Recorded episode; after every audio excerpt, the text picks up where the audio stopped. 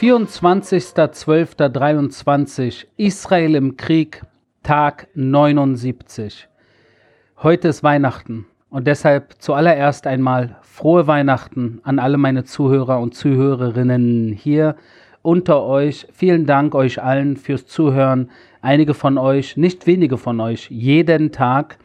Das das schreibt ihr mir zumindest. Also ich kriege jeden Tag äh, ähm, immer wieder Nachrichten äh, von einigen von euch, die mir schreiben, äh, dass das mittlerweile, mein Podcast mittlerweile zu eurem ja, Tagesablauf gehört. Und das macht mich natürlich mega, mega, mega glücklich. Äh, Habe ich auch gar nicht so erwartet, ne? dass mit diesem Podcast, äh, den ich äh, in, äh, am Tag 13 äh, des, dieses Krieges begonnen habe und gar nicht wusste, wohin die Reise geht. Und sieh an, heute ist schon Weihnachten.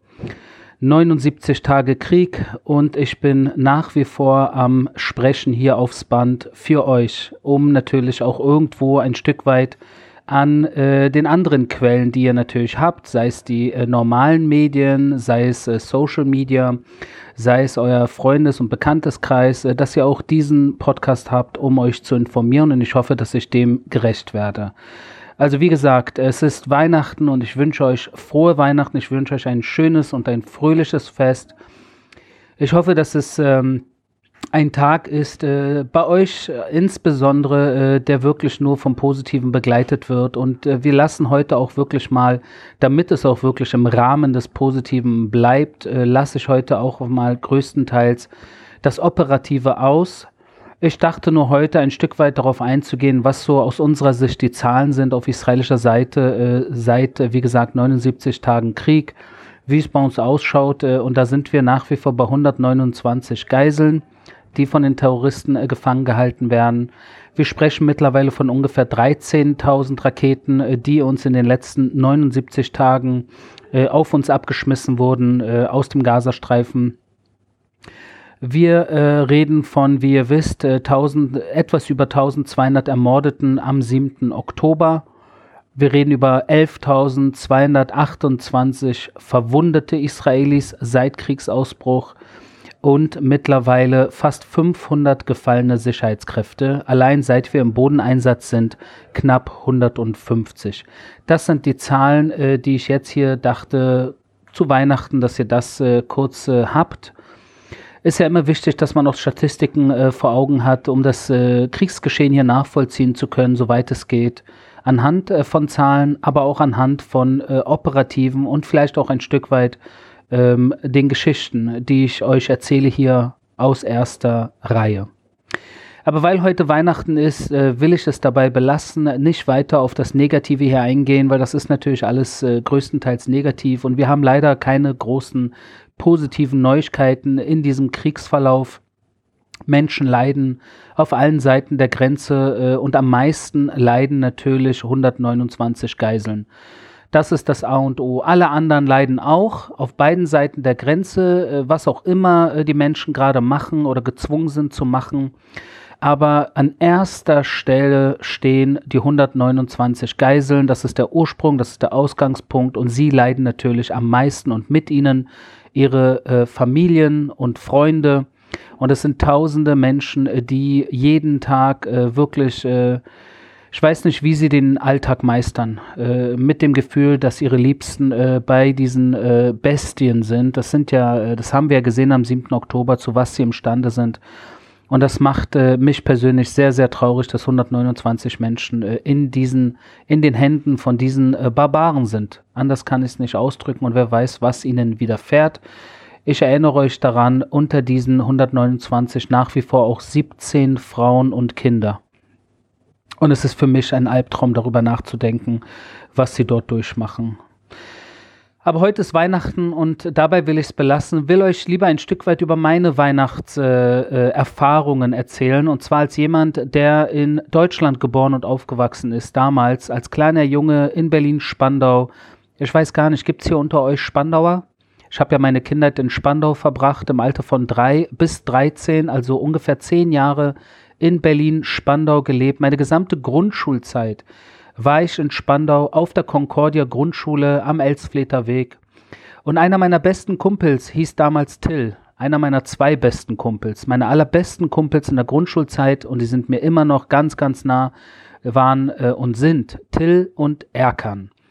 Und Till hatte immer zu Weihnachten einen äh, Baum und hatte immer Geschenke. Und nicht nur Till, sondern auch andere Freunde von mir aus der Grundschulzeit. Und ich wollte auch einen Baum. Und ich habe meinen Eltern immer gesagt, äh, warum haben wir keinen Baum zu Hause? Und warum kriege ich keine Geschenke zu Weihnachten? Und meine Eltern haben wir äh, mehr oder weniger einfach nur gesagt, äh, du, das ist nicht unser Fest. Äh, und das war's. Mehr haben sie mir eigentlich nicht erklärt. Und ich habe nicht wirklich verstanden, was sie damit meinen. Weihnachten ist nicht unser Fest. Dann habe ich halt gefragt, was ist unser Fest? Und dann haben meine Eltern halt nicht wirklich drauf äh, eine Antwort gehabt, weil meine Eltern sehr säkulare Juden sind und eigentlich keine jüdischen Feiertage gehalten haben. Bis heute nicht. Und ich somit in meiner Kindheit ohne Feste aufgewachsen bin, beziehungsweise religiöse Feste. Äh, weder christliche, noch muslimische, noch jüdische, noch irgendwelche Feste. Und ich muss euch ehrlich sagen, dass Weihnachten im Endeffekt für mich äh, als kleiner Junge überhaupt nicht mit Religion zu tun hatte. Und das auch bis heute, wenn ich mal gucke, so Freunde von mir, die Weihnachten äh, feiern, beziehungsweise einen Baum zu Hause stehen haben, das ist für die eigentlich kein religiöser Feiertag, ne? sondern das ist einfach nur ein schöner Tag, der 24. Dezember. Man kommt zusammen als Familie, man hat einen netten Baum, äh, der leuchtet, man hat Geschenke drunter, die Kinder freuen sich alle freuen sich, es ist ein schöner Tag und so habe ich es damals wahrgenommen und so nehme ich es auch heute wahr. Im Laufe der Zeit habe ich natürlich immer wieder, habe ich auch irgendwo eine Beziehung zu Weihnachten aufgebaut. Das heißt, äh, jetzt auch aus der Ferne, mittlerweile seit 22 Jahren in Israel, ist für mich die schönste Zeit nach wie vor in Deutschland, in Berlin und insbesondere natürlich in Berlin-Spandau. Äh, diejenigen von euch, die Spandau kennen oder auf dem Spandauer Weihnachtsmarkt waren, äh, in der Altstadt äh, zwischen Rathaus und Altstadt Spandau, das war für mich natürlich immer der Höhepunkt im Jahr. Und genau diese Zeit ist es, äh, die wirklich äh, sehr, sehr schön ist, mit sehr vielen Lichtern. Und ich war letzte Woche auch in Berlin, bin am Kudamm gewesen, den Kudamm hin und her gelaufen, um dort auch ein bisschen zu gucken, was ich meiner Familie mitbringe, wenn ich schon in Berlin bin. Hab dann auch hier und da was gefunden. Aber die Lichter überall und die Atmosphäre, die Weihnachtsatmosphäre, die macht natürlich glücklich. Und das ist schön, das mit anzusehen. Und für einen Moment, als ich letzte Woche in Berlin war und die ganzen Lichter und die Weihnachtsatmosphäre und die schönen beschmückten Bäume und alle sind am Geschenke kaufen, für einen Moment habe ich ein Stück weit eventuell vergessen können, dass es an anderen Orten auf der Welt anders zugeht, dass andere Menschen eventuell in irgendwelchen Terrortunneln gefangen gehalten werden und dass Menschen im Krieg sich befinden, um diese anderen Menschen zu befreien und ihr Leben dabei riskieren. Und dass wiederum andere Menschen im Gazastreifen leiden und auf israelischer Seite leiden, weil irgendwelche Menschen mit voller Absicht Raketen abschießen, mit voller Absicht äh, die ganze Zeit nur am äh, Terror äh, dies und Terror jenes machen sind und eigentlich nichts anderes aus ihrem Leben äh, machen, außer als Terroristen anderen Menschen das Leben irgendwie zum Albtraum zu machen. Und das ist für einen Moment, als ich in Berlin war, habe ich das so ein Stück weit in den Hinterkopf gerückt. Und als ich dann wieder zurück in, in Israel war, kam es natürlich mit voller Wucht wieder nach vorne. Und seit ich in Israel bin, jetzt äh, aus, äh, aus Berlin zurück, vor einer Woche, äh, ist das natürlich wieder mein tägliches Brot und Butter, wie ihr wisst. Äh, jeden Tag und jede Nacht äh, geht es bei mir tatsächlich nur um äh, diese Kriegssituation, um die Geiseln und um die Sicherheit Israels. Und ich hoffe, dass äh, nächstes Weihnachten, das ist jetzt äh, genau 365 Tage hin, dass wir in einer komplett anderen Situation sein werden, dass keine Geiseln mehr von Terroristen gefangen gehalten werden, dass die Hamas und der islamische Dschihad äh, vom, äh, vom Hocker äh, geschubst wurden und dort nicht mehr irgendwie den Gazastreifen regieren werden, ganz bestimmt nicht und auch nicht mehr die Terrorinfrastruktur dort vor Ort vorhanden sein, um andere Terroristen wieder die Möglichkeit zu geben, auf Israel zu schießen. Dass der Gazastreifen befreit sein wird von den radikalen Islamisten, von der Diktatur. Das wünsche ich auch den Menschen im Gazastreifen. Und ich wünsche es natürlich auch den Israelis, uns hier in Israel, dass wir in Zukunft nicht mehr in Angst leben müssen, äh, was jetzt aus dem Gazastreifen eventuell auf uns abgeschossen wird und ob eventuell dort wieder irgendwelche Terroristen, äh, wenn sie wieder Durst nach Blut haben, einfach mal so an einem Samstagmorgen, an einem jüdischen Feiertag eventuell nach Israel einmarschieren und hier Menschen ermorden und Menschen vergewaltigen und Menschen entführen.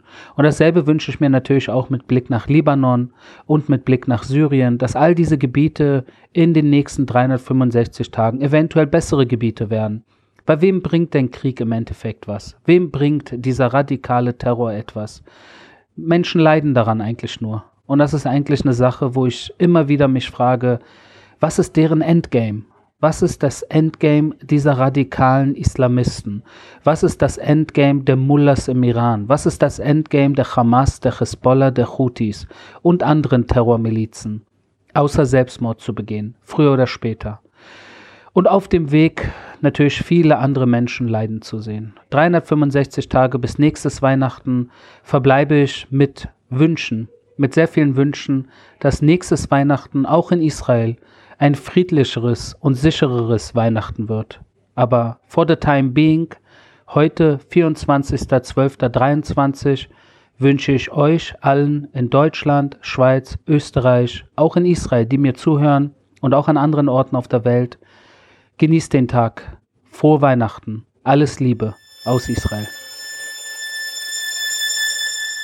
Das war mein täglicher Kriegsbericht aus Israel.